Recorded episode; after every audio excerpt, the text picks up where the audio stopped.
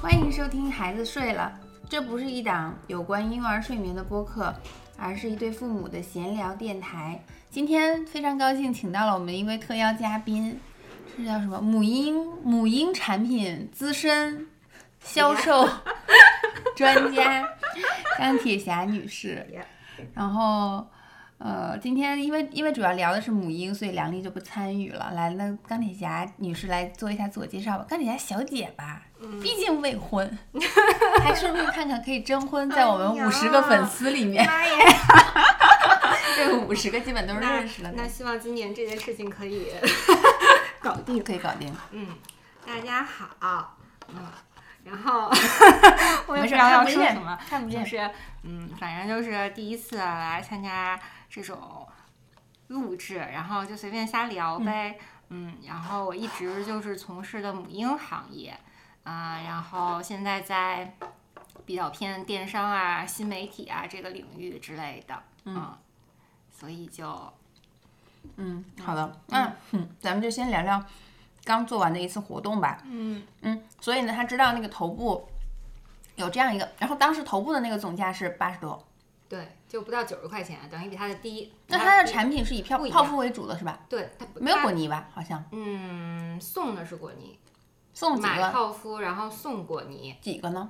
一个吧，还是俩呀？我忘了，好像是买一盒就送一个，买两盒就送两个。但是它也是小包装的吗？对，但是它首选的是要卖的是泡芙，嗯，然后我们这边儿的话，当时就是一百多的客单，然后呢是让他卖果泥送泡芙，就反过来的。嗯对。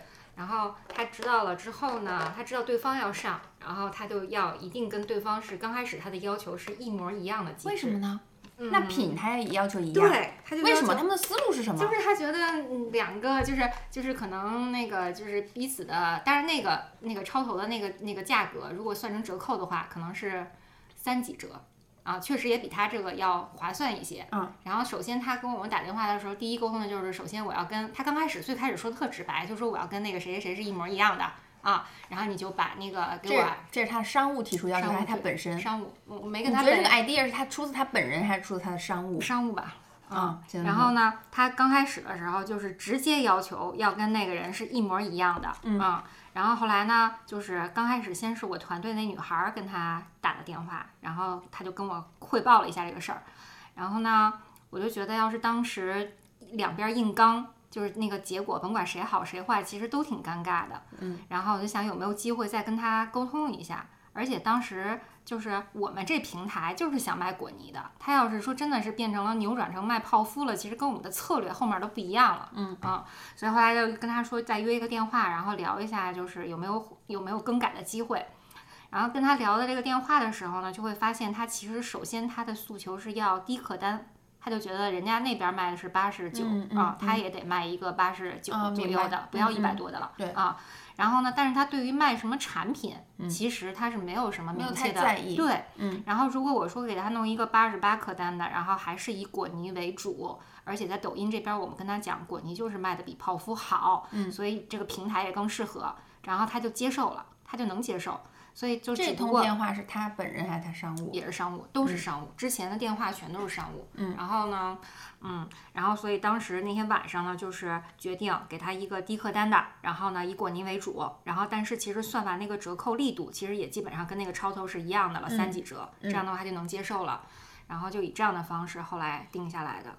嗯，嗯，哦，那我我觉得他其实他这个考虑是有道理的，因为比如说消费者可能我如果我没有仔细看，哎，我会发现今今因为好像又在同一天对吧？两个主播都在卖同一个品牌的东西，然后一个一百多，一个八一个八十多，我也许就没有仔细看是什么，但我可能会觉得对吧？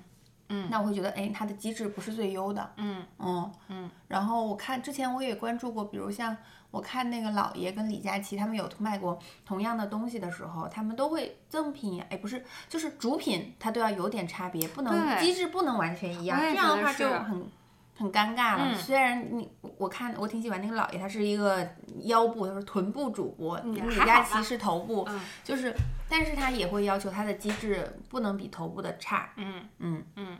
我觉得对于主播来讲，他有一个专属谁谁谁的专属机制，就还挺重要的。他真的没有必要跟别人完全是打一样的，就是那样硬硬刚。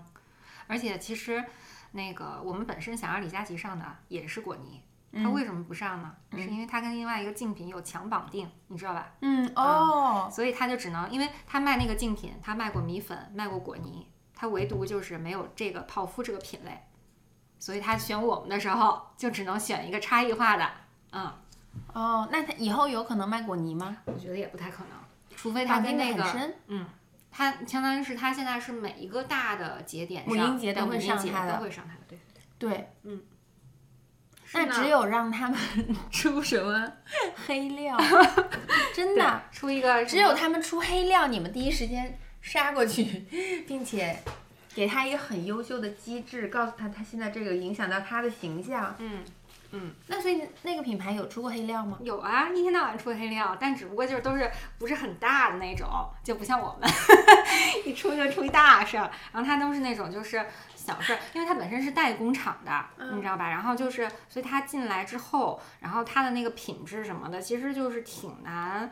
就是挺难保持一致性的。然后之前像我看那个深圳啊什么那边海关什么的都有过小报道，然后说什么抽检它的产品，然后什么什么某个成分超标什么的，就这种事儿其实是不断的，一直都有的，但只不过就没有特别大的那种，不是特别严重的那种超标，违反了国标啊什么什么的，或者是什么什么细菌啊什么的那种，没有那种大事儿，嗯，然后所以就还挺还可能快速的就被。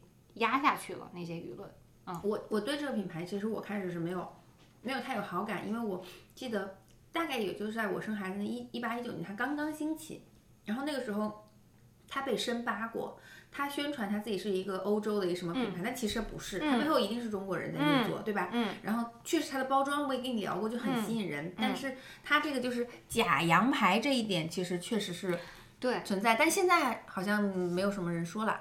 嗯，主要是给他洗的人太多了。对，就是他，嗯，他在那个就是整个社交媒体上面做那种网红的感觉，确实做得很好，就感觉他的口碑是很好，人传人传人那样的。然后，但确实他说是他是一个英国品牌嘛，然后他那个创始人就是那个是一对夫妇，然后那个男的是个英国人，然后女的就是中国人。他其实这产品就是专门给中国市场创造的啊，然后在其他的欧洲地方基本上不太卖。啊、嗯，然后后来就唯独是在英国，它那个本土的一些可能 Costco 啊什么那些超市里面有过有上架，然后但其实它的销量全球来说百分之九十九可能都是中国贡献的。那生产是在国内还是在国外？在国外。对，它是代工厂，国外的代工厂。国外的代工厂，所以它是进口嘛？他说他自己是进口产品嘛？嗯。哦。嗯。你说这种在国外生产的，是你们产品在国外生产，国内生产都有。那那你说是国外生产成本低还是国内生产成本低？嗯，其实说不好的，其实说不好不一定，就没有没有办法，不一定，对对，就不一定国内更便宜。对，哦，就对，国外也不一定更更贵。嗯，哦，但它这样，反正可能也没有付出多余的成本，但是营造了一个高端的形象。嗯，我觉得首先它的名字起的就非常的 让人有好感，嗯很可爱，然后又很对，又有一个生动的形象在那里。哦啊，就再再聊回主播这边，还真的挺有意思的。就是我有我有听那个老爷说起过，就是相当于他们每一每一每一场之前都会很多故事，每天都跟这过坐过山车一样，然后就可能品牌方也会在协调各种主播之间的，可能就那么多货，然后给你不给他，嗯、然后又怎么怎么样的，嗯，对，就是所以不光你们这边挣扎，主播也挣扎。他们之间就是他，我觉得对于主播来说，然后他们都是在意的自己每一个要上他直播间的坑位的产出啊、嗯所以他在选产品的时候，就像他们，尤其是像他们这种，应该是就是有一类小主播，是他得自己主动的去找商家去上他的直播间。嗯但是但凡像这种已经出来的主播，他其实就是有很多选择，他自己是在每天挑他。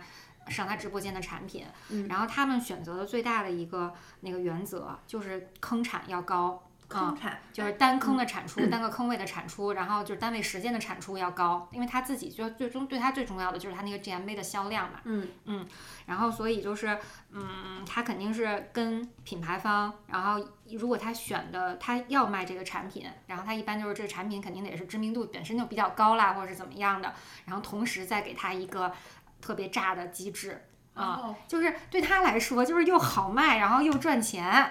我以为他在意的是他的形象，就是说是，嗯，我不能出现你这个东西在别人那比我便宜啊这样就对我那肯定是让我的消费者觉得我不足以信会会会，赖了。那会这样，那会这样，那那别人那要比他便宜，那肯定就没人在他这儿买了，或者后面就有人找来找旧账，嗯，然后就是就在这个基础上，他还要确保你这个东西能给他卖的卖的量大。对对对，那个 GMV 它只是在一个数字，还是背后的提成呢？嗯，数字会有提成吗？有提成，就是他那个佣金，但他一般就是他对于所有品牌的上他直播间的那个佣金应该都是差不多的。比如说我瞎说啊，都是收百分之十或百分之二十。嗯，那这样的话，就像是在这条线上是一视同仁的。那 A B C D E 我选谁，肯定就是选一个最终能够销量高的嘛。嗯、然后那个嗯，然后而且他们这个销量高或不高，其实对于他整个的排名，然后他未来的发展啊什么的都嗯，很就重要。关哦。我今天给你发的那个那个抖音的那个排名，嗯，我看反正什么贾乃亮什么的，还有一些不认识的都排的还蛮靠前的。所以贾乃亮是头六呢。什么九月份他们大概能卖好几个亿，嗯。就是嗯，像贾乃亮就在抖音上那种主播吧，然后他就是有两种类型儿，然后冲他的那个就是排名，然后一种是有比较傻的，就是靠拉时长，他可能天天就播，然后从早上播从早上播到晚，然后这样的话，比如说看他九月份整体的销量排名的时候，他也会比较高嘛，因为他确实播的时间时比较间 长，然后就比较傻比较笨。然后还有一种就是，你像贾乃亮，他其实很有原则，他好像每个月就是八号、十八号，就反正是逢八，就是他他是就是很有节奏的在上播，但他要确保他每一场的那个直播。上的产品都是就是精心挑选的，机制也是很好的然后销量也很好，他一个月能上几场？三场差不多吧，这么少？对，他亲自播吗？三到六场他。亲自从头播到尾，亲还是说嗯，也不会从头播到尾，他可能就是中间，就是他肯定是早上，比如说八九点钟就开播了，但这么嗯，抖音上一整天？抖音上的直播都很早的，就是都是全天开。然后，但是就是他肯定是，比如说助播或什么的，先播一会儿，然后他，但是他会就可能一些比较火的时点对它出现。对，但是他出现的时间也挺长的。哦，嗯，哎，我觉得这个这个问题也挺有趣的。抖音跟淘宝的这个时间就不时间段就不一样，那所以还是不同的消费者人群。嗯，不一样，不一样。然后，因为在你觉得抖音更 low 一点吗？面对的对人会啊，真的是但也不能这么说，社会闲杂人等吗？但也不能看一整。天吗？就是就是，嗯但总体上觉得抖音上面那个直播的风格就是特别那种，就是电视购物似的那种，然后搞的那种什么逼单的氛围特别重，然后逼单什么意思？就是那个什么现在什么还有多少啊，然后什么什么那个赶紧下单啊，然后什么什么的，就是 那种特别卖货的那种那种氛围特别强的。啊，然后包括他，比如说什么赠品，他都给你贴贴贴一板儿，贴一墙，让你感觉好像就送的特别多。对对对，就是那种特直视白，觉上的震特别直给的那种，然后说话的那个语速啊或什么的也都是，就是他他因为抖音上的那个直播间就感觉那种就是非常、嗯典型直白的直播电商的那种感觉，嗯，淘宝这边就感觉还挺理性的，当然我也没看过淘宝这边太那个什么，就是。特别，反正因为我在淘系这边看的基本都是这种超超头或者是明星类的主播，就感觉还是比较体面舒适的。体面舒适。我跟你讲，我之前刷到过一个直播间，给我震惊了，嗯特别搞笑。我就是我是被那个小图吸引，我点进去你都难以想象他在卖什么。嗯他在卖橡皮筋儿。哦然后呢，不，这不是重点。他卖的方式就大概这么一间屋子吧，嗯，堆满了橡皮筋，覆盖到那个人的腰部，然后后海洋面像球嘛，就是堆积满屋的橡皮筋，嗯把整个人埋在里边。嗯然后呢，你就可以下单，嗯你就下单，然后它有几个其实比较简单嘛，全黑呀、彩色啊什么什么的。然后你就下单，下完单之后，他就会现给你写，现给你喊、嗯你要什么，他就现给你装一包，嗯就这样卖。淘宝上吗？淘宝。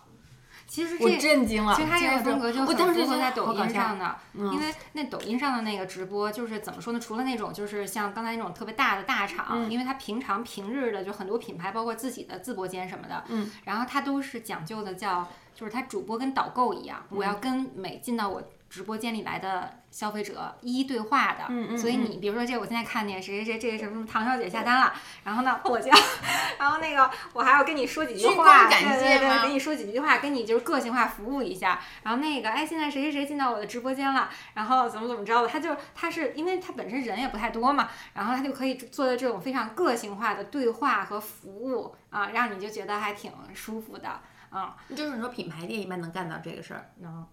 哎，你你你这么聊起来，就聊到我之前第一次说对他对这个，就是除了头部之外的淘宝上的直播间，然后当时印象很深的一件事，就是当时我跟梁丽，我们俩想买行李箱，嗯，然后在网上看的时候，发现那个店有有直播间，然后他点进去，然后那个主播他就卖箱子，就好多箱子就摆的跟个店一样，嗯，然后你就他他他在跟别人对话，就比如我就可以跟他说，我现在想看一二三，然后你拿过来帮我对比，你给我讲解。就然后他就会跟你讲，哎，你清楚了吗？然后讲区别，然后你就觉得特别清晰，就不用自己再费劲选半天了。然后当时那次给我感觉特别好的，就很快速的、效率的解决了我的问题。嗯嗯嗯，对，我就觉得就是就是有点你说的那个感觉。对，你知道在我们那个品牌，如果是在抖音上面的那个直播间，其实因为嗯，平常可能同时在线的人也就三十五十，撑死了吧。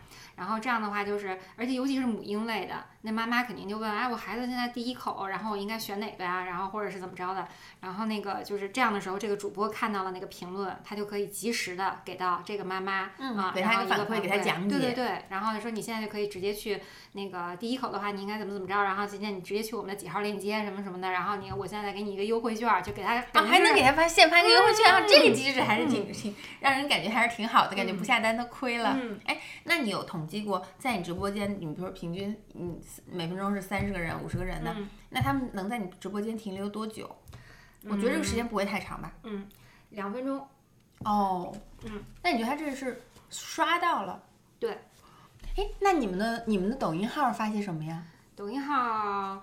嗯，我之前规划的，然后是就是大概百分之八十都是那种就是直播间里面的引流的视频，就是讲我哎今天那个直播间，然后什么什么套餐，然后那个送什么东西，就那种比较偏机制类的，然后引他去吸引他去直播间，或者说我什么下一年我是什么什么宠粉日，然后大家都来我的直播间，然后有什么什么活动啊什么的，然后就这种偏促销类的占百分之八十，然后还有是另外的百分之二十，当时留的就是说是那种品牌的。内容类的，比如说用我们的产品做一个什么食谱啊，或者说什么外出带娃的时候，然后拍一个小故事啊、小小剧情啊什么的那种，那种就是比较少。因为说实在的，就是因为我现在不是销售嘛，嗯，然后我更希望就是如果让我去弄这个内容，我肯定希望它更多的是服务我那个就是销量的。然后像那百分之二十的那种内容，其实更多的我觉得应该是市场部他们去做的。嗯，但是顾不来。我听你这个说，我我有个想法，不知道是不是能这样引流，就是现在其实。抖音上也很多，就是自己家孩子拍的搞笑视频嘛。然后那是不是有可有没有可能你们就是通过拍一些搞笑视频或什么视频？但当然里面我可以内嵌一些你们的产品了。嗯。然后，但是那个那个，而且我觉得这种视频不一定要你们官方出。嗯。有没有可能是网上，比如我发了一个征集。嗯。然后你你你发你觉得你孩子有趣的相关的，然后我还给你发产品，然后你那个视频好的话，我就那什么，对吧？嗯。然后这样的话，我觉得是不是搞笑视频比较能引流啊？我有没有孩子或干嘛的？我看到这个。我我觉得搞笑，我我就点进你那个，我就点进你那个店了，我就我就点进你的抖音账号了，然后之后我再哎发现你有直播间，我能顺手我就看一下，能顺手我就下一单，就是这种，你先把那个内容做起来。对，但是做内容其实挺费钱的。嗯，那个就是应该是市场部的范畴，然后现在呢，就是我现在是属于销售部嘛，电商是在销售市场竟然跟销售不是一起的，不是不是一起的，市场就是做品牌、做内容啊、做营销的那些。然后其实那一块儿，它更多的就是应该就什么广告，其实这些也算广告嘛，只不过是比较软性的广告。嗯，然后呢，就应该是他们来去找，可能是甭管是我在抖音上发起一个活动，招募很多这些那个素人，然后帮忙去拍视频，然后但是也肯定是付费的啦，嗯，然后要不然就是其实它就是级别低一点的那个网红而已，嗯，要不然就大，要不然就是粉丝量很高的，那就肯定很贵。然后他们就是小一点的，然后可以堆量。嗯，但是其实很多的网红品牌都是这么做，你包括小皮啊什么的，其实都是嘛。他甭管是小红书上还是抖音上，他都是找了大量的那些大小达人们。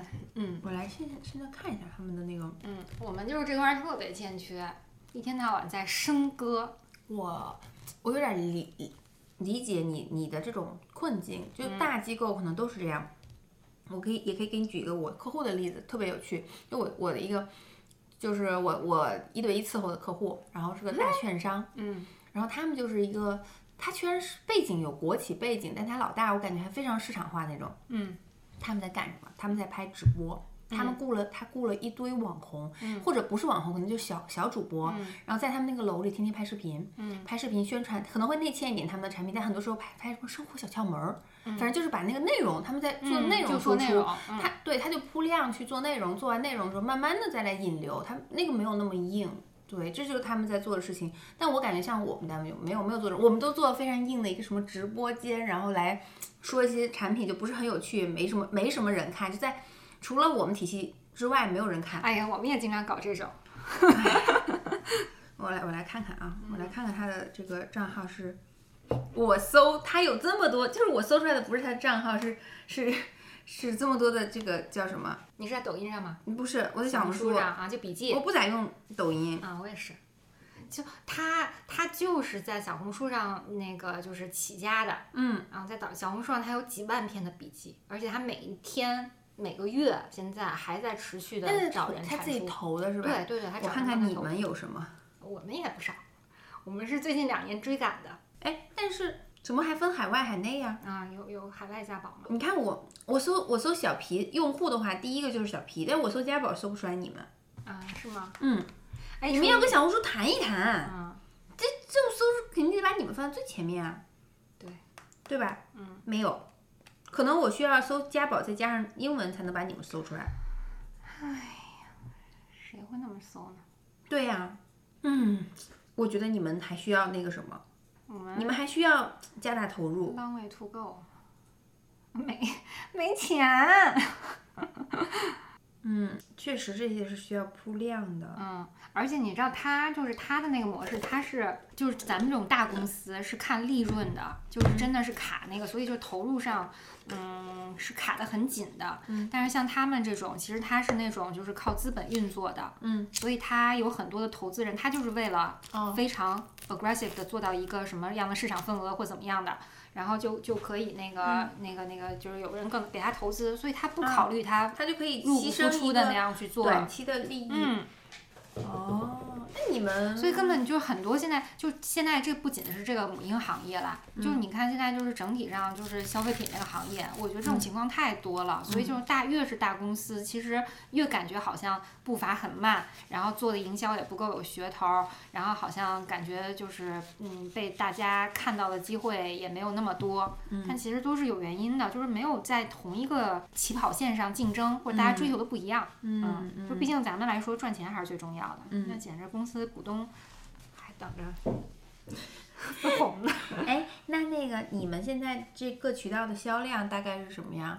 对于我这个品，就我们这辅食这个品类，然后京东会大一，我快赶上淘宝了，然后但还没赶上。那我觉得淘宝有点弱，非常弱。而且淘宝还包括直播间，对不对？那是因为我们做的弱，就是我们真的是淘系那边做的比较弱。然后因为我们的竞品也确实都在淘系很强，嗯嗯，他非常强。你知道李佳琦给他上上上两场直播，就是双十一之前的十月十月二十五号、二十八号吧。反正他只要一搞母婴节就会上。对对对，上了他上了两次，一次那个上了两次，这两次下来就一千多万。就是我们那天。你们那天怎么样？不到一百万，你可以想象这个差距。嗯，那李佳琦以后还会跟你们合作吗？会。我们那天，我们那天即使是不到一百万，也只也是在他当天所有上播的那个品里面排在第六了。就他那一天整个场子都不太好，然后在整个那个场子里面，我们还能排在一个第六，而且就相当于是我们跟我们竞争的还是那些什么用品啊、什么洗护啊什么的都有的。嗯。所以那天其实我们相对来说其实还是做的不错的，然后但只不过我就想说，如果是就是真的是跟横向竞品对标去比，人家真的就是那个量级的，我们就只能做到嗯，那个量级。嗯，我觉得它还是市场上炒的比较热了，可能其他妈妈间也会说，哎，今天有李佳琦那边有小皮，而且他讲那个那个那个小皮的时候，你看他的那个就是那个投入的程度，然后他能够讲的深入的程度，跟那天他讲我们不一样的。他讲我们那天的时候，其实很多时候都是他助播在讲，他其实还没有特别熟悉我们这个产品，所以他其实跟小皮还是那种就是感觉那种深度绑定的。嗯，我来看一下，他那天卖的不好是母婴厂是吧？嗯，那天都是母婴吗？都是母婴。嗯，看看啊，哦，原来这样啊，那天卖的不好啊。嗯，就一般吧，在内部。我忘，我那天还买了不少东西呢。嗯，内部我们也得说好好好。我看看啊，他那天还卖了不少大件儿。啊，卖的不好呀，那车什么都没人要啊。嗯，反正就是说那天好像他直播间的整体的流量就一般，可能那会儿我觉得就是因为就是那个时间其实很重要。如果是在十一月一号之前，嗯，第一波爆发的时候，其实大家都是欲望最强烈。对对对。然后呢？就是前面可能已经都消耗了一定的这个需求了，到后面都疲乏了，有可能。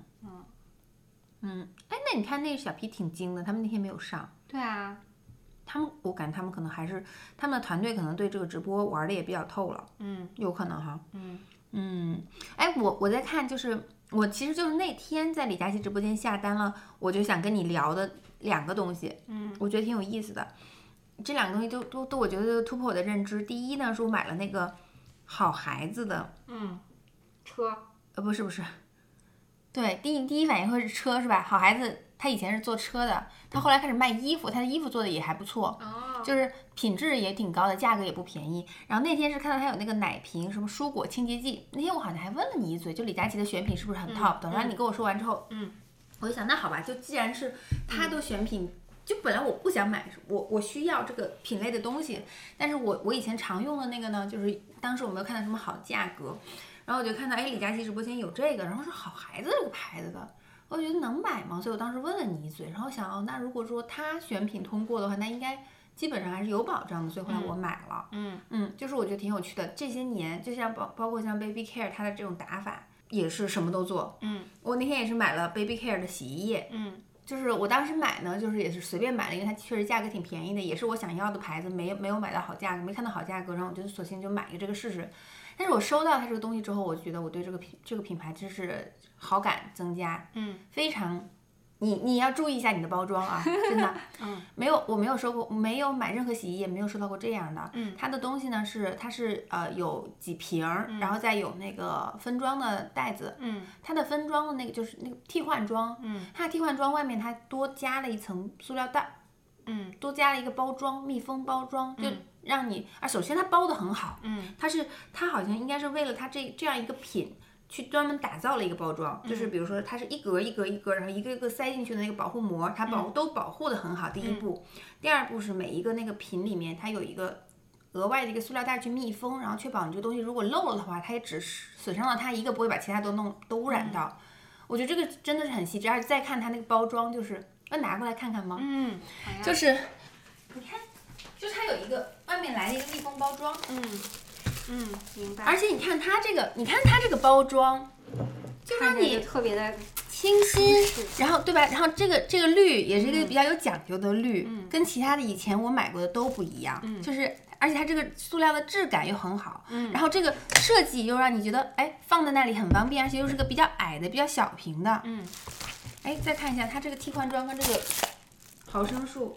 啊，它比它少，那其实也是确保我这个倒进去是可以的嘛。嗯，别说有有的替换装比这个多，然后那我那我倒进去它就会剩一点。还有这样的情况？有有的，当然它那个是那种嘴儿，就有个拧的口，就是可以分次倒。对，嗯，但是会有这种情况。嗯，所以哎，我就觉得。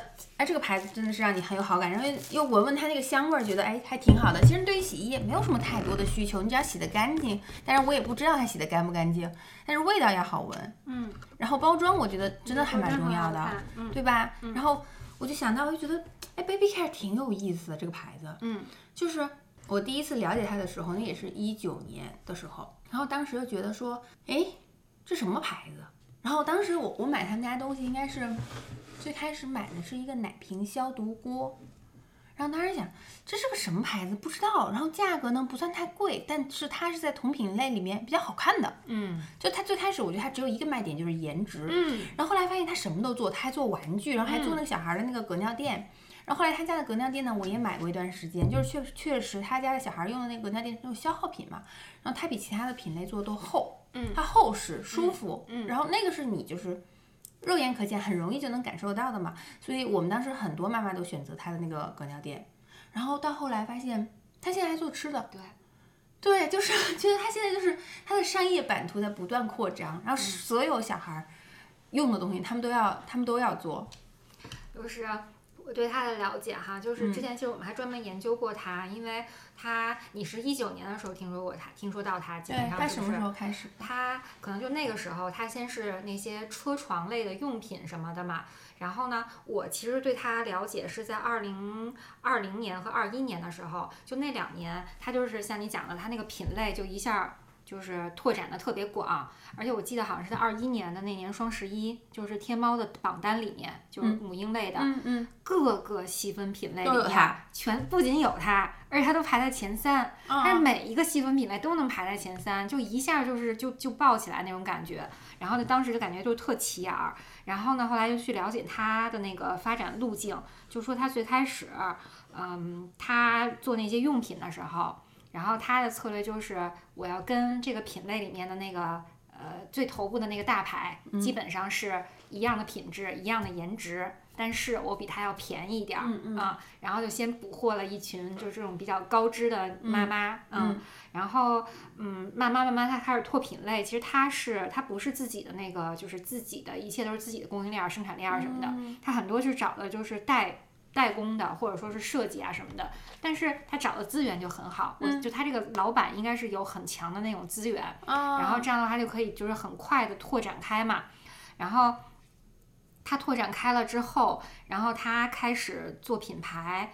我听说他是在反正上海还有杭州什么的，然后有那种线下的体验店，嗯，就是体验店里面非常的，就是非常的高级，就是那个购物的感受是很舒适的，对。啊然后他就我看看我买过他们家什么东西，我他来跟你说。嗯，然后他就反正是那个体验店里面，就是面积也很大，而且就非常明亮，然后清新的那种感觉。啊，而且里面就是他那个体验店，它不是以卖货为为那个他的唯一目标，嗯它就是希望大家过去给你建立一个高端的对对对。你去体验一下它的产品，嗯然后感受到它是多么的品类丰富，而且每一个产品的品质是多么的好。嗯，然后这样的话就可以帮助他去做那个宣传，然后有人就会去店里面买。嗯嗯，然后嗯，后来他就是食品这一块儿，辅食他也做，他不叫那个什么光合星球吧，应该是。嗯嗯，然后也是就是把做的东西让你感觉从包装，然后到产品的品质也什么无添加的这些所有高端东西应该有的它都有，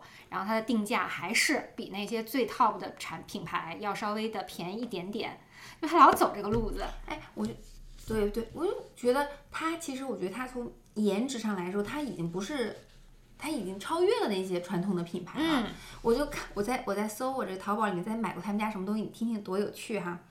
呃，我先买的就是那个奶奶瓶消毒锅，嗯然后一起买的是安抚奶嘴盒，嗯。还有一个这品类细到会发光的给小孩掏耳朵的掏耳勺，还有奶嘴的绳儿，哦。以及那个就是那种小孩的隔尿垫啊，包括他还会关注妈妈的，就是什么月子用的那种纸，然后还有什么小孩的那种棉柔巾啊，小孩睡觉的一个小枕头，小孩的玩具，洗澡用的温度计，纸尿裤。然后这个隔尿垫儿什么都不说了，安全那个插座的那个插头，嗯那个手口巾、湿巾也是它很主打的一个品类，就是它做的就是市面上第一个做的这么厚的、质量好的。然后还有书，嗯还做书，到后来，嗯后来还做早教盒子，嗯，嗯，还有圆圆先用这这就是 baby care 的哦，一个保温杯，这也挺好看的。什么都有。嗯我看他现在做不做婴儿车呀？我感觉他这个旗舰店都要装不下他这些品类了。所以说他他他这个老板啊，他这家公司肯定就是在整个上游的那个供应啊什么的那一块儿资源是非常非常牛的。我觉得是，而且我觉得他相当于是你只要你你要生孩子，你一切东西都可以在他店里买。嗯，好像还没有还没有坐婴儿车，轻便出行有婴儿车。有有有有有，他好像婴儿车也是很早的。我印象中除螨什么都做。嗯，我的天哪！婴，它现在是淘宝神店榜婴童洗护国货店铺榜 Top One。嗯嗯。但是哦，就是我看今年双十一的榜单的时候，嗯，就不像二一年的时候，就二一年的它基本上就是各个细分品类它都在前三，嗯，像今年它可能前十有它，但是就已经没有在头部了，就是它现在每一个细分品类里面也都有，就是专门就这事儿你说不好，你像它吧，就是可能那那一阵儿的时候，它是想把蓝图弄得很大，然后这样的话就相当于是你一个人就可以在我这儿一站式购物，你所有母婴相关的都在我这儿买，但是总有一些竞争者，人家是细细挖某一个品类的，然后占领就是慢慢在蚕食它，所以这事儿我觉得。我觉得在母婴品类，你做的版图这么大，其实不是一个好事儿，因为我我我是要给孩子买东西，我不是要图省事儿的，嗯所以我肯定想买这个品类最高、最最 top 的、最安全、嗯最好的。嗯那所以你又做吃的，又做用的，什么都做，那给我一个你不是很专业的形象。除非就是他，他真的是每一个他做的品类，他都能是保持他是在这个品类里面跟原本最头部的那个一样的品质，同时它性价比更高一点点。就如果它都是本着这个原则去做，那它可能每一个品类它都能赢。嗯但是如果但凡有哪一个它是糊弄事儿的，然后就是稍微为了进去那一下，对他就不行了又他又损失了它的品牌形象。我觉得它它不应该做小孩的吃的，然后像婴儿车啊什么这种特别就是专业度专业度嗯要求更高的东西，他其实不应该做。嗯我觉得比如说好看一点的小孩的玩具，你起码做到塑料那个东西是个安全的，然后小孩的床品这个其实也没什么，然后还有纸品类的，那你要做这个领域，我觉得他应该选几个细分领域去做。他现在这个版图确实有点太大了，嗯，这个对我觉得他现在市面上除了他，可能就没有一家母婴的东西是想要这么全的吧？嗯，有没有？我觉得他应该还没有，就没有他那么全的。我觉得他应该这样，我觉得他应该他或者他要么要么他选几个品类去是就是深挖，要么他就选一类人群，比如说我就是。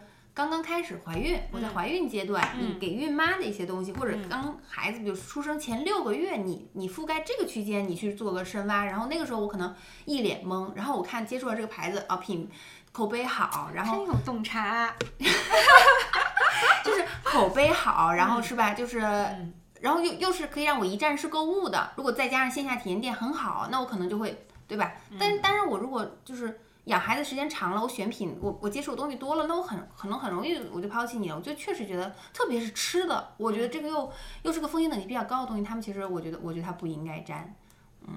哪怕比如说纸品，你确实是比较王牌的，你你就这个你深挖，然后再加上小孩用的一些，我可能比如小孩的床品什么的，我会想我会想要求高颜值的这种，你就对吧？这个领域你你深挖一下，我觉得我觉得这样可能会更合适一点。嗯，嗯，对有道理。对，就像这种这种东西，就是洗衣液这种，嗯我觉得 OK 的。像我，我觉得哎，他家以后要再有好价格，我愿意买，或者这瓶子留着我灌别的。讨厌。我们那个米粉和泡芙就是，之前我们做那个消费者调研的时候，然后那个妈妈都说，我觉得你们这包装挺好的，我买了这罐儿，后面我可以买那个地球最好的装进去。那个地球最好的确实包装太烂了，它包装太烂了。但其实我觉得你们的包装还有改进空间，你们应该变成一个方的。我谢谢你，我变不了。不是，因为我觉得，我觉得就是收纳类的东西，我不喜欢圆的，它放不那个什么。对，我想想，米粉上面的包装确实只有你们是罐子英式现在也是，哦。英式的，但它丑爆了。我没看过，英式做吃的我也觉得很意外。它英式做衣服、做它小那是两孩用的车个英式什么啊？它那是两个英式，是一家吗不是一家，不是一家，对，然后就刚好撞名撞名字了。撞名儿。对，然后它现在的这个就是这个食品这个英式，嗯啊，然后它就是做一样的字吗？嗯，不一，呃，中英文字英文字不一样，中文是一样的。还能这样？嗯，是那。另外一个不告他？哎呀，谁知道呢？哎呦，也而且可能他们引他们再深深深深挖一下，也许可能是一家，但我觉得表面上不是。英式米粉他现在已经是米粉第一了，小他把小皮都搞下去了。啊，外号啊，这这他们真的不是一家吗？嗯，英式旗舰店，他怎么把小皮弄下去呢？他怎么把小皮弄下去？你这怎么把小皮弄下去啊？弄不下去，小皮先把我们弄下去了，然后现在英式再把他弄下去，就是后后来好多时候我都觉得这个世界就是一个轮回，就是在你天时地利的时候，你发展的时候你就发展了，但是总有你走下坡路的时候。他就是得到了一个什么什么什么协会的背书，就是英式这个这个事儿，这这这这简直了！为什么他能同一个品牌？那这个品牌也是新出现的吗？不是，都不这个食品英式已经很多年了。对很多年啊，然后他是得到了一个大牛的背书是吗？嗯，它是好像那什么妇幼保健协会还是什么的，反正就是婴幼儿母婴领域吧。然后一个啊国家的一个什么协会，然后里面好多各大什么医院的那个专家都在里面当那个委员。然后他就是那个协会给他有一个背，给他就说什么英式的那个什么呃分阶喂养理念，他就搞了一个一二三四五嘛，然后先吃哪个再吃哪个什么的那种，种。然后就让妈妈什么育儿不焦虑啊，你跟着他吃就行了。其实这个它是国产的对吗？其实他这个理念挺好的，就确实他会把这个事儿弄得特简单，你就跟着他吃就好了。嗯而且它的品类确实也挺丰富的。嗯，然后再加上那个一那些专家一给他背书，然后就说他的产品是就是健康科学啊什么嗯的，然后他的喂养理念也是健康科学的，就确实还挺唬人的，尤其是中国的妈妈。对啊，嗯就是有一个人背书的，我跟着买就好了，我不用动脑了。它是，嗯，它这个牌子其实也存在了很多年。前两年我们还有小皮那个都卖都很火的时候，当时它也在那个时候，它就是不温不火，就是卖的就很一般。然后它是一九年的时候，就是借着就跟那个协会签订了这个这个这这个合作，然后他就搞了一波。呃，类似于一个大的重新上市的感觉啊，然后就是产品包装也变了，然后这一二三四五的分阶喂养理念也出来了，然后同时那些专家也在被他四处的讲，然后他一下就火了，那那个协会真的是真实存在的存在协会吗？存在存在，那个协会而且还是一个挺有名的协会，就好像是什么妇幼保健协会，中国就是还是一个权威的机构。对权威的机构，所以他也是肯定是公关上了那个协会的一些关系，嗯，然后其实说白了，哪有什么，就都是靠各家的本事。如果我能有到那些就是跟政府的公关，或者说跟这些专业机构的公关，那也是人家的本事啊。然后像小皮他可能有一些明星啊，或者是什么那些，对，他就走那个路子。嗯嗯，都是都是明白了。有两把刷子的。嗯，对，就是我觉得，首先他这个做法你们做不了，因为你们就不是国企。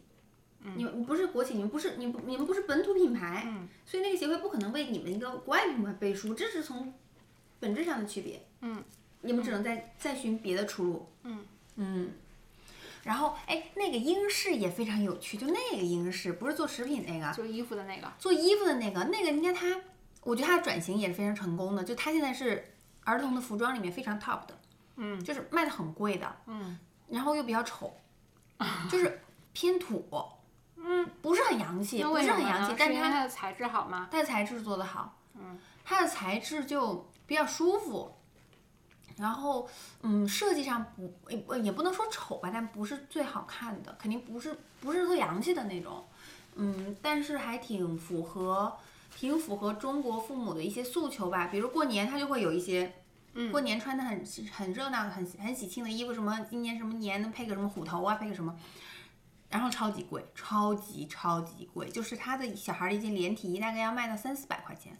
啊，那我可能比如说在 Gap 什么的，我可能几十块钱就买到一个。刚刚那么便宜吗？是啊，我以为买那种包屁衣可能就大概三四十块钱，我就给他买一件，就这个。我没有给他买过太多英式的衣服，有的应该都不是我买的。那真没必要。关但是。但是他现在这个这个头牌已经打出来了，比如说我要送人，我可能考虑会买英式。它但是抖音上好像确实也是排名挺靠前的，你什么？它在抖音上面的排名也是很靠前，卖衣服的？就哦母婴类的衣服。哦，对，反正就感觉这些品牌的转型都挺有趣的。然后你刚刚说那个，你刚刚说那个食品那个英式，它的那个改变什么包装啊，什么品牌形象升级，我觉得品牌形象升级真的非常重要。就一个一个案例，就那个 Blue Glass，嗯，你知道他以前那个名字吧？我都不会念，什么阿拉什么什么什么，那个字，那个字怎么念我也不知念？道叫什么。啊那个类似于新疆少数民族的那种，对对是不是？，阿拉什么字啊？那个你也不 遇到了盲点，什么阿拉什么冻啊什么之类的，我不知道怎么念，什么酸奶，它感觉就像一个，而且它那个店铺我印象很深，它以前在东方广场有个店，然后我老老去他们家吃，然后挺喜欢的，然后觉得不便宜，然后呢，包装很很不包装，店铺装修很朴实，然后就觉得这酸奶真的很很朴素。后来一换 Blue Glass 吧，哎，好像隐约感觉这两个品牌是有关联的。然后它在它再一品牌升级，感觉这是原来那个店吗？然后觉得这个现在的太高端了，包装太好看了，很注意细节，很特别。就就那样刚刚扔了一个这，嗯，就是它专专门的外卖袋，然后这个。对，这还有这种，就是就是，然后很讲究的，怎么贴，怎么弄，它反正每次它应该是个标准化的流程。然后，但是我觉得特别有趣的一点是，即便它改成 Blue Glass，它没有抛弃它原来的那个中文名。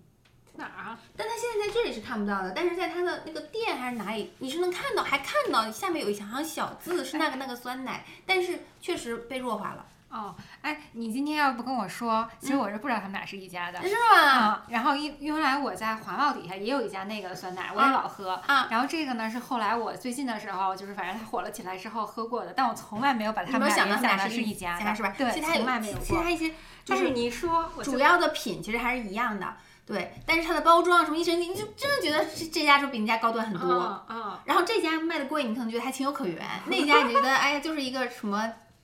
可能品质真的很好吧，你就卖这么贵，对，嗯，就是有意思吧？我觉得就是这个品牌升级，它就是换了一个 logo，然后一个蓝色的一个形象，哦，而且它那个，我觉得它最主要的是，对，它要高端化，然后它也要年轻化，嗯，然后它现在就感觉倡导那种健康生活理念，对对对，代餐什么的，还有什么就是很有态度的那种感觉啊，对对对对对对对，很有态度，很有态度，就是。呃，要做对的事吧？对，是的，是的，就是这个品牌形象真的很重要，所以你们的那个 包装 logo 能不能弱化？logo 是不可能了，那 logo 人家不，你可以弱化呀，你可以弱化。为什么要弱化？就是你现在那个形象不是一个时尚的形象，不够时尚，真的，他们会觉得你们是一个老掉牙的品牌。有没有跟上新的潮流？那新的爸爸妈妈他们现在真的是，真的蛮看颜值的。你就是觉得我们那个 logo，不是，不光是那个小孩，我觉得不是主要问题。我觉得是那个什么绿色、蓝色的那个包装，包装很有问题。同意。嗯，就是这个。你知道之前我们那个包装不知道这是吃的。哎，你们这包装，哎，你们这包装真挺好，这是铁的啊。我上次买的米粉不是铁的呀，米粉也是铁的。那我当时买的时候是铁的吗？是铁的。我怎么觉得是铁的？就是盖儿不是铁的。对。然后它其实，但是你不觉得这个包装有点儿就是 over packaging 了吗？它里面就是一四十多克的东西。里面有纸袋吗？没有。就是我觉得它就有点沉重，尤其是对于这种零食类的，你要是出去那么点儿小泡芙，带那么大一大铁罐儿，就是挺吃饱撑的的。哎，是。就米粉还行。就但是这个泡芙这一类，这泡芙我真当时真的觉得，我就吐槽这个这个包装，我就槽点无数。哎，你们能不能这个就像这个泡芙，你们能不能做一个变形的包装啊？就是说你比如你可以做小，你可以再做再做成一个一个就跟跟跟猫罐头一样那么大。然后呢，你们这个地方可以做一个开口，不能，就是我们是因为就是那你送一个开口的袋儿，因为那个小孩儿有一种就是锻炼小孩的那个就是。就是我这是一个，比如小的十字一个豁口，我锻炼小孩的那个手指，让他去拿。我觉得，比如说这种泡芙，嗯，要换我说什么样的使用场景？平时不会给孩子吃零食的，你就想让他安静，让他那什么的。比如一般都坐车上，嗯，那如果说你可以做一个单次包装，一般坐车，比如说半个小时、一个小时，我撑死了我让他一直吃泡芙，他如果闹的话，我没有这么干过啊。就是我说，万一如果把我逼急了的话，那我给他吃东西，他他能一直吃。试过，就是他，比如他有一天比较闹，吃米饼。这样一直一吃米饼就不哭，然后比如你这个你就做一个小包装，而且而且这个包装不能太大，因为我不想让他吃太多，不能让他一次把一罐吃完吧。你做个小包装，然后你你配一个那个，就像你配那个什么米那个奶米粉勺那个果泥勺一样，你配个那个盖儿，然后这样可以减缓他吃的速度，又锻炼他的手指。你这个赠品我觉得是会非常吸引家长的。嗯，然后再把罐子做小。嗯，我们之前呢就是。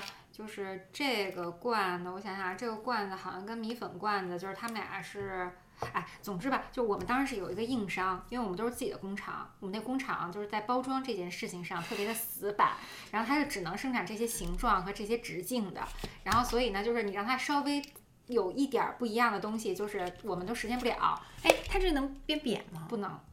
嗯，然后呢，这是第一，这是第一。你们能不能那种不有这种重新灌装的那种做法吗？那你另外定一个，要不然的话就得重新就是找，要不然就是外面的包材，嗯，然后要不然就找别的地方再转包。但整体上那件事情的流程也会很复杂，因为你从这儿生产完了，然后还保证什么无菌的环境弄过去啊什么的，总之就不太现实。然后呢，所以现在的这个解决方案就是，反正这个罐儿的就只能现在是这样。然后呢，但是你刚才说那个就是小袋的便携的，其实我们现在有，就那种口袋装，一一袋是七克吧，刚好是吃一次的。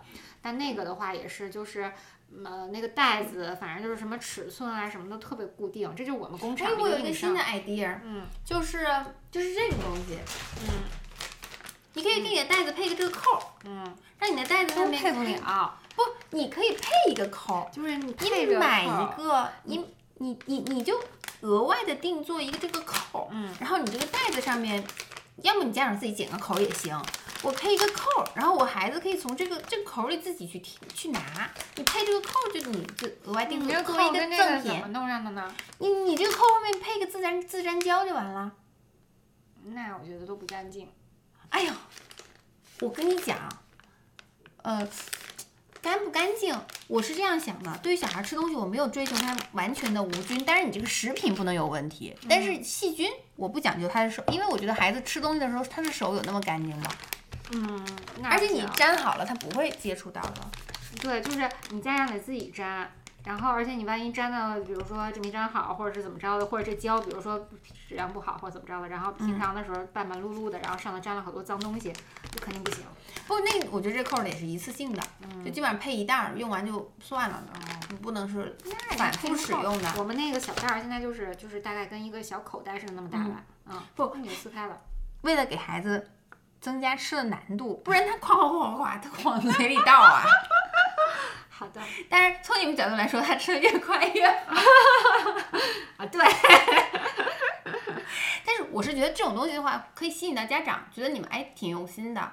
但包装外包装一定要改改良。你们上次来那个盒子太破了，嗯，真的不行，真的那个那盒子太破了。是。哎，你可以看看这个内外的这个，嗯，学学国货的包装。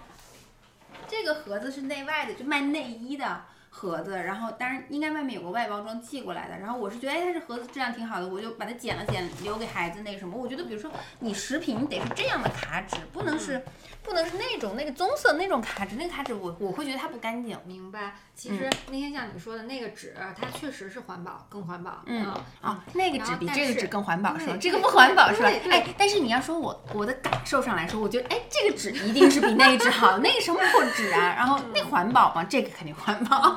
就反正就是那种纸其实是更环保的。哎，那你们要打上大 logo。对，你不，你们要打上那个，就是什么什么可可可什么可循环那个有。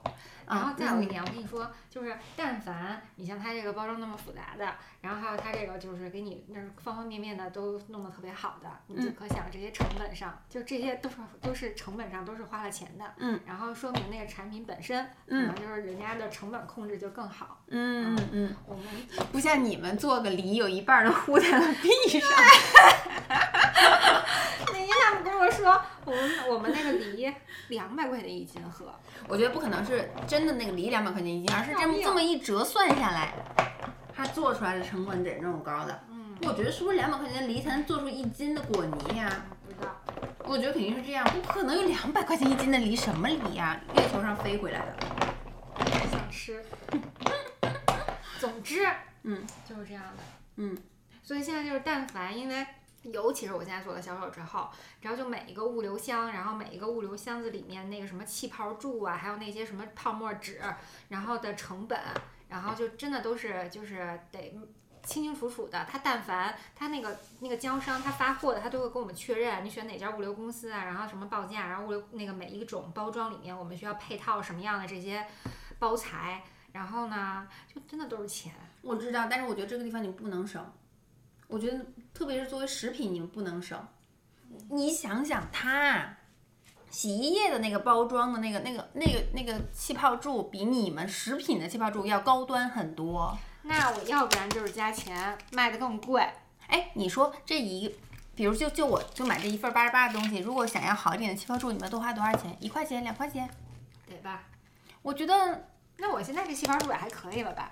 那没有啥，不，嗯，就是我现在里面真的没有啥对。而且关键是你这个你们这这个 package 就是没有经过精心考虑的，嗯，就是你那个箱子你不是设计过的。没没这个是设计过的，嗯这个我能感受到它这一套，它是设计过，里面怎么包，外面怎么包，箱子完全匹配，打开来就这样一铺开，全部都拿出来。你这个就是我记得是这个东西稍微裹了一层很薄的那种膜，放在下面，然后上面好像又有一个纸纸盒，嗯，然后那么弄的对，嗯，是我们没设计。就这些都是就是我们那些经销商他自己搞的，啊我们的品牌就这事儿其实也应该是市场部，他应该去设规划好市场部的缺位，对，就消消费者的整个体验是什么样对的？嗯，然后呢，就是我们其实在这上面就是没有就没没想过，就没做过，不是没想过，没做过。然后为什么没做，也是因为就没钱，因为你搞这套设计，其实得有一个广告公司给你设计出来，然后再把它什么那个定期的排产，然后让各个卖你的这个经销商都能拿到这个包材，就可能那一套东西也很复杂。哎，你你说这个，我想到一件事情，就是我有一个同学，他后来去做了一个事，他后来去国外学的那个东西叫什么啊？哎呀，叫什么我都忘了，U U X 还是什么什么什么 X，一个、一个简写 User experience 是不是？啊，对，差不多就这个东西。嗯嗯所以我觉得它是一个什么流程设计，就服务流程或是任何流程，比如嗯去医院什么流程什么什么，他们的范围就很广了。所以我觉得你们需要一个一个这样的人来做这样的规划。我们之前其实考虑过，嗯就像你讲的，就这个事情其实是在就是消费者跟你品牌接触的方方面面，甭管是说我看你的公众号的整个流程，然嗯后我在你的店铺的体验啊什么什么的，然后你的物流啊什么什么的，就全都有的。嗯然后我们之前其实是有一家儿有一家就是合作伙伴，然后呢是打算让他帮我们做这一块儿来的，嗯，然后但是后来就是因为。那个预算上，就是大家又老板最后决定说什么更优先，对什么更优先，然后怎么什么的，然后最后就没有做，嗯，所以你知道，就像小皮。他当年就是从他整体的包装设计，然后他的这个品牌定位，什么挑剔的妈妈选小皮，然后再到他就是所有的那个那个视觉，然后到你拿到他产品的那个这包装那包装的，然后他是找了一家咨询类的公司，嗯然后帮他出的全套策略，嗯。啊，然后呢，他才开始就一点点做起来的，嗯然后那咨询公司可能给他出那个案子，嗯。啊，就得他就得花了几百万，哦，但人家就当时是下定决心、嗯笃定的，要把这个要做这要做好，做做到最顶尖的。我感觉这些创始人都蛮有故事的。哎，就是你说他找咨询公司，我想到 Lululemon，Lululemon 的每一步都是找咨询公司，而且他有可能会找多家咨询公司，嗯同时给他咨询，然后再拿来比较方案，你就挺舍得花钱的。对对对，哦所以这些顶层设计还是很重要的。对对对我觉得是很重要的。因为其实哎，你想他那个 slogan，挑剔的妈妈选小皮，哪个妈妈不挑剔？嗯，所以一听，哎呀，他好懂我呀，我就是对孩子 养育有追求之前我们。想了一个，就是那个那个就是跟他对的，嗯是让妈妈不再挑剔，不用再挑剔还是什么的。这后相对，对，然后哎呀，反正就是，就确实是，就这种东西就是就是很那个玄学的。你看，你找咨询公司也是，你有的咨询公司他就是会为了说到甲方的心坎儿里去，然后就迎逢迎着你说，然后有的人家是真的会就给到一个特别犀利的，然后有见地的一个方案，就是这也得碰。嗯，但真的就是天时地利人和很重要，人家就是那个所有的事情，所有的这个都在这一刻了。我觉得它是比较那个，就是怎么说呢，新品牌，然后资产轻资产吧，嗯跟你们相比肯定是轻资产，嗯，然后它就比较好转型，嗯比较好转身。那你们其实确实有又背负了这么多这么庞大的企业，然后以及合作的工厂，而且你哪怕你就只是从人性化角度来说，你也不可能马上甩掉它的，嗯我们不是合作的工啊，厂，就自己建的工厂。自己建的工厂。那你们的工厂有没有给别有没有可能给别人做代销？这我们也做代想啊。对，我们也想想过这个出路，然后但是后来他们评估下来说，没有人会接受我们工厂这样高的成本，人家找代工都是找那种便宜的，然后我们那工厂就是反正怎么不不知道怎么为什么你们的的工厂那么贵呢？缺心眼儿？不知道，这我都不懂。就是反正就是这种这种这种，哎呀，不懂不懂不懂不懂，就是特别死板。然后首先给你自己就是限制了你自己所有的你有没，有想过跳槽呢？想过呀？对呀、但是跟我有什么关系呢？为什么跟你没有关系我现在啊？是这样的，啊就是就是我能找对象第一。啊当然你说的也对，我跟你讲啊，我要是你，嗯我要是你，嗯对工作又比较有热情的，啊我一定会，啊、我我我觉得我要是你，我我一定会，我一定会跳槽，我一定会选一家我觉得干起来没有那么费劲的，但是更那什么的公司。就这个事情呢，就是。这个事情也得剖开来看，嗯，就是其实如果说咱拉开时间的长度去，嗯一定是能够，比如说生存十年、二十年都不倒的。家宝这个品牌也会一直都在，嗯。但是你像小皮，或者说像英式或什么的，嗯，就也许五年、十年之后，包括它，五年、十年之后就没有了。你别管，你只要在那个，你待五年可以，你再跳下一家呗。嗯、你一定要再待到老吗？嗯，就这个问题就是他在他那儿如果能更能得到锻炼，更能接触上市场，嗯，我现在劝。所有人辞职，我就觉得就是我现在在这个地方，就是你看我就是，就是你这平台肯定会更大。比如你不行，你以后去做奶粉去做干嘛？就是我觉得我能接触的方方面面比较多，然后发展的可能性也比较多。嗯，确实是，这个是。如果说我要是在这儿，比如说遇人不淑了，或者是怎么着，大家不看好我，那我可能也坚持不了。但现在就是其他方面还都不错，除了生意的生意比较艰难。嗯嗯嗯，确实是。我觉得你，比如你在这边要不行的话，你。奶粉你们还是肯定站得住脚的呗，不行你就再回到奶品奶粉线。嗯，那样没意思，没意思啊。嗯，为什么？就是没意思，啥都不能干。奶粉不在直播间卖吗？也能在直也在直播间卖，但直播间卖就非常就是更没什么可讲了。你想它奶粉，一般你都是看好妈妈都是带着选择，你你不会说因为直播间的影响你就买那个奶粉吧，嗯、对吧？嗯，你都是其实那个前期做好了选择了，然后所以就是。去验证一下，或者说就就看价格。对，而且你就在前面做选择品牌选择的时候，基本上也是就是它的口碑啊，或者说那些比较专业的人啊等等的那些说说法会更重要。嗯、真的是靠一些非常商业化的方式去去让你影响你的，没啥。嗯嗯嗯嗯。话说双十一，我给圆圆又买了好多奶粉。嗯，这是我就那个。那那个美素啊，美素皇家美素佳儿，皇家美素佳儿双十一卖的还挺好的，是吧？嗯，哎，但是我不知道，这就是漏价，就是而且它那个价格它会开放给不同的人，不是每个人都能买到那个价格。就我妹妹还找了她朋友，她朋友能再便宜三十块钱，然后有就一罐便宜了十块钱吧，然后总共总就是总的便宜了，我看看我买的那个价格应该便宜了得有四分之一吧，比我在。在旗舰店，就是比我在那个超市买要便宜四分之一的价格买的。然后就是各大电商平台在双十一的时候都有很高的业绩的压力。嗯啊，你你看，我觉得像奶米粉这个品类，我就是泡芙这个品类，我会有几家备选。我挺喜欢那个喜贝的，我觉得那个味道挺好吃，我自己都喜欢吃。嗯，然后就是，比如你们这个我也能买，什么小皮我也能买。然后，但是奶粉。那不管其他的再便宜，我可能就是给孩子选这一个。对对对，是这样的。而且我觉得现在是不是皇家美素佳儿它市占率很高啊？对，它有多少我不知道。嗯，可能三十有吗？不不不，没有。最大的那个现在是爱他美，爱他美也就十几，不到十五。嗯。然后呢，美素可能七八就差不多了。哦，因为我身边的人都喝它。啊。就可能也是一些奶粉账号。说测评，我们也不懂，嗯、然后就看那个奶粉那些账号测评说它最好，嗯，然后对我们就喝它，还还有那个什么新飞鹤啊，什么国产的，好像也挺火的现在。现在，但是我还是没有选国产的。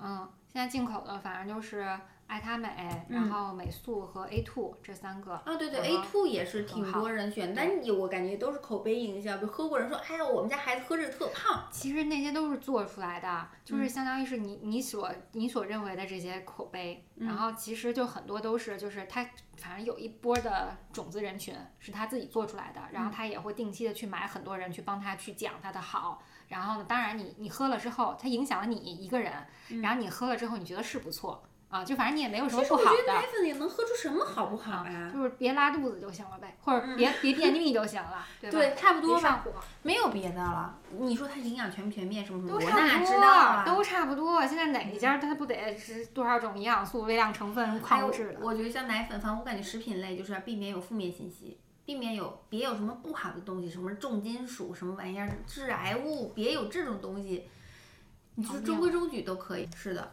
安全性第一吧。嗯，对，是对。哎呀，所以我感觉这些年的母婴品类的销量销售还是发生了市场还是发生了很大变化，非常大。嗯，而且一代一代新的，嗯，而且我我观察。这个市场的迭代是非常快的，就是 新生儿的父母就是一茬一茬的韭菜。然后你如果你想打造一个品牌，你你铺一下销量，很快你能上来的。就是这上一茬父母他受你的影响，他就会向下一代去去去传达。因为我我的观察是，比我晚生孩子几个月的妈妈用的东西，可能百分之。五十八十，我没听过，在我们当时完全不火，或者说他当时就是不是什么牌子，没听过，不咋地。但他当时，哎，就觉得在他生的时候他已经口碑很好了，就是一个他感觉是一个已经在市场上存在很长时间的品牌，他很放心的选择了它。嗯，对，所以我感觉这个市场它也是一个迭代比较快的市场。对，没错，是的，对。然后像像你们就没有建立出来一个有那么特别，然后投入，我感觉可能这个市场需要不停的有广告投入。然后你你就是你们就是没有没有那么的特别，没有一个什么点让我消费者觉得我一定要选你，然后加上竞争激烈，迭代又快，然后品牌形象又就是特别的欠缺，欠缺一点，或者你我觉得你们也可以主打说我们是个百年品牌或什么样，就我我们的这个安全，但是你们的安全又是吧？哎呀，就这个卖点也卖不了。哎，确实你们这罐子挺好的，下次再那个搞活动，买点放点什么东西挺好的。这不会拉小孩的手吧？应该，应该不会。我先不开了，这就还是有点儿，我觉得还是会有一点。会有点吗？哎，他都不知道这是吃的，从来没吃过，不认识。哎，然后这个是那个，对。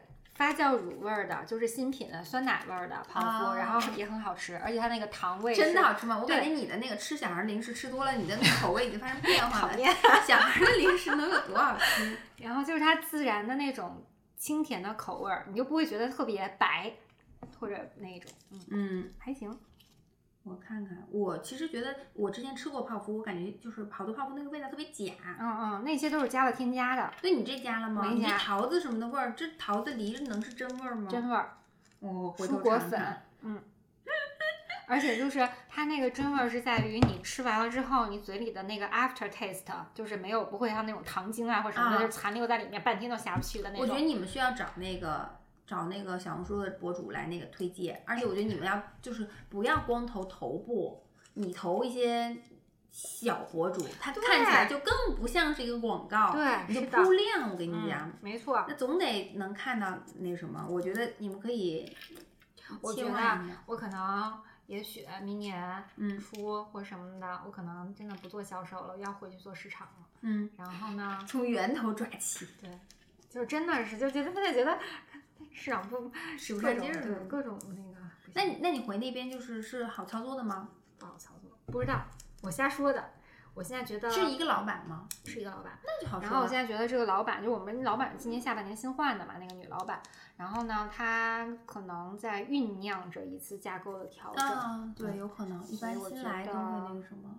嗯，我觉得。那你需要让他先感觉你在市场方面很有洞察。他现在已经感觉到了。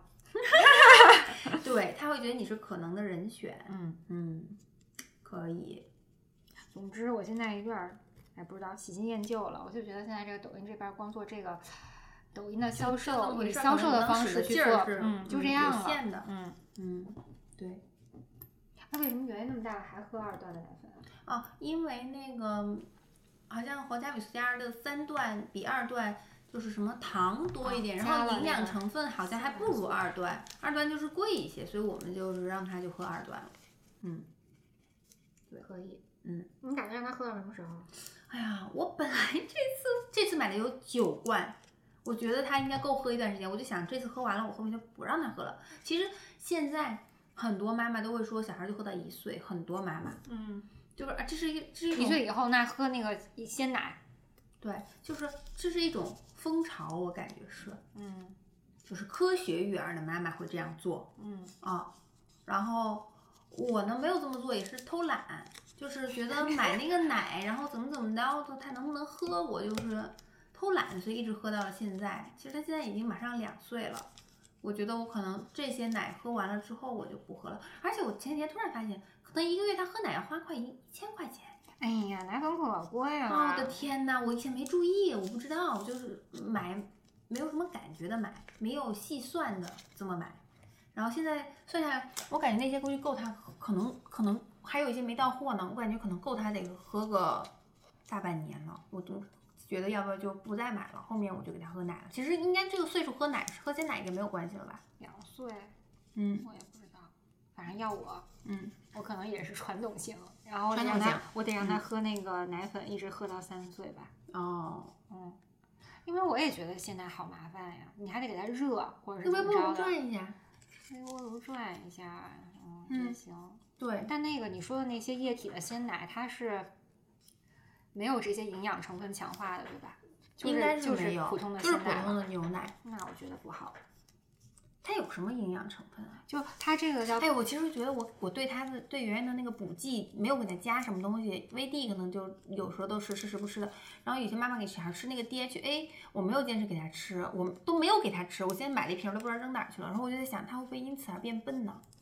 他会不会因此而没有其他小朋友聪明？你知道吗？我印象特别深的就是那天我给你讲那个呃那个要吃米粉，因为嗯米粉里面是高铁。啊啊！然后铁是那个时候非常重要的，嗯，然后有助于神经啊什么脑部的发育。对呀、我当时就很后怕。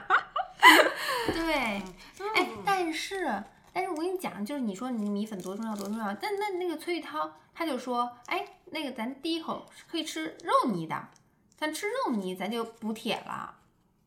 但是他可以吃，但他吃不动，吃不下去，而且一口肉泥里面它能有多少多少的那个营养成分？就是哎，反正就什么人都有那么说吧。但是反正从我自己觉得最科学的方法，然后还是得吃。然后奶这个的话，如果是我。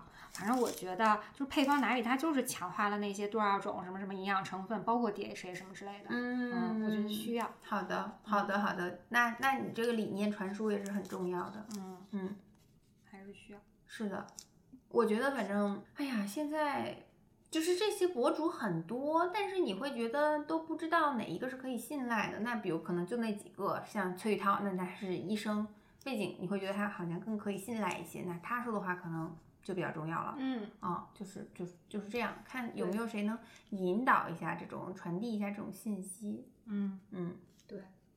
对，但是比如说哈，我们那个妈妈里群里面有就是就真的是科学育儿，很科学的那种，那就是给小孩喝鲜奶。说他们的说的是三段奶粉里面除了糖没有什么其他有用的东西，没有什么其他多的东西了。说它其他的东西都可以通过食就正常吃饭来获取的，所以没有必要。这是现在的近些年都是这样的理念，但最近新一波的父母是怎么样的，我不知道。嗯，你知道之前我们在讲那个，就是每天给孩子打造食谱的时候，就是按照那个什么居民膳食指南，它会规定不同的年龄段每天要摄入多少营养成分、多少量嘛。嗯啊嗯嗯然后就拿孩子每天喝的奶，然后里面这些东西多少，然后加的辅食这些东西多少，然后以及日常三餐在吃那些基础量的水果、蔬菜什么的是多少，嗯然后那样算出来的。然后呢，他如果这样说的话，我觉得就是就是，反正我现在他对我的这个这个这个突然的这个想法是我回去要算一下。因为之前我们其实，比如说六岁六个月到一岁，嗯为什么一定要吃米粉？